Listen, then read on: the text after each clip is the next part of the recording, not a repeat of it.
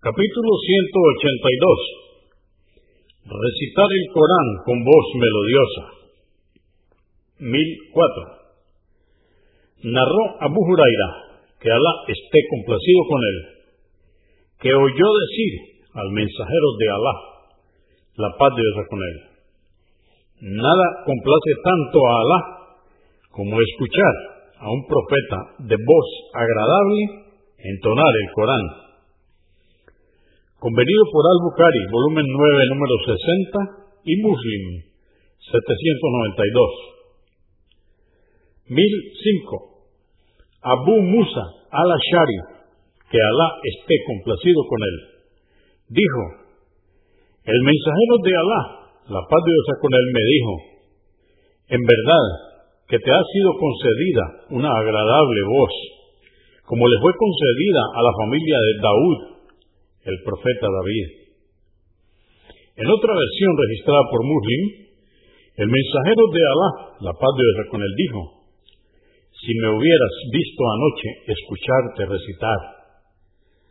Convenido por Al-Bukhari, volumen 9, número 81, y Muslim 793. 1006.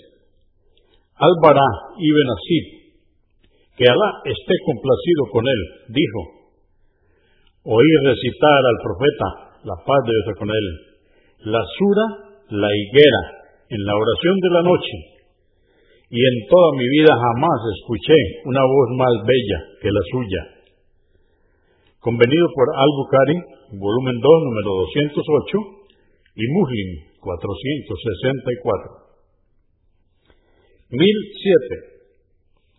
Narró Abu Lubaba Bashir, que Alá esté complacido con él, que el profeta, la paz de Dios con él, dijo, quien no recita el Corán con agradable voz, pudiendo hacerlo, no es de los nuestros. Abu Daud, 1471.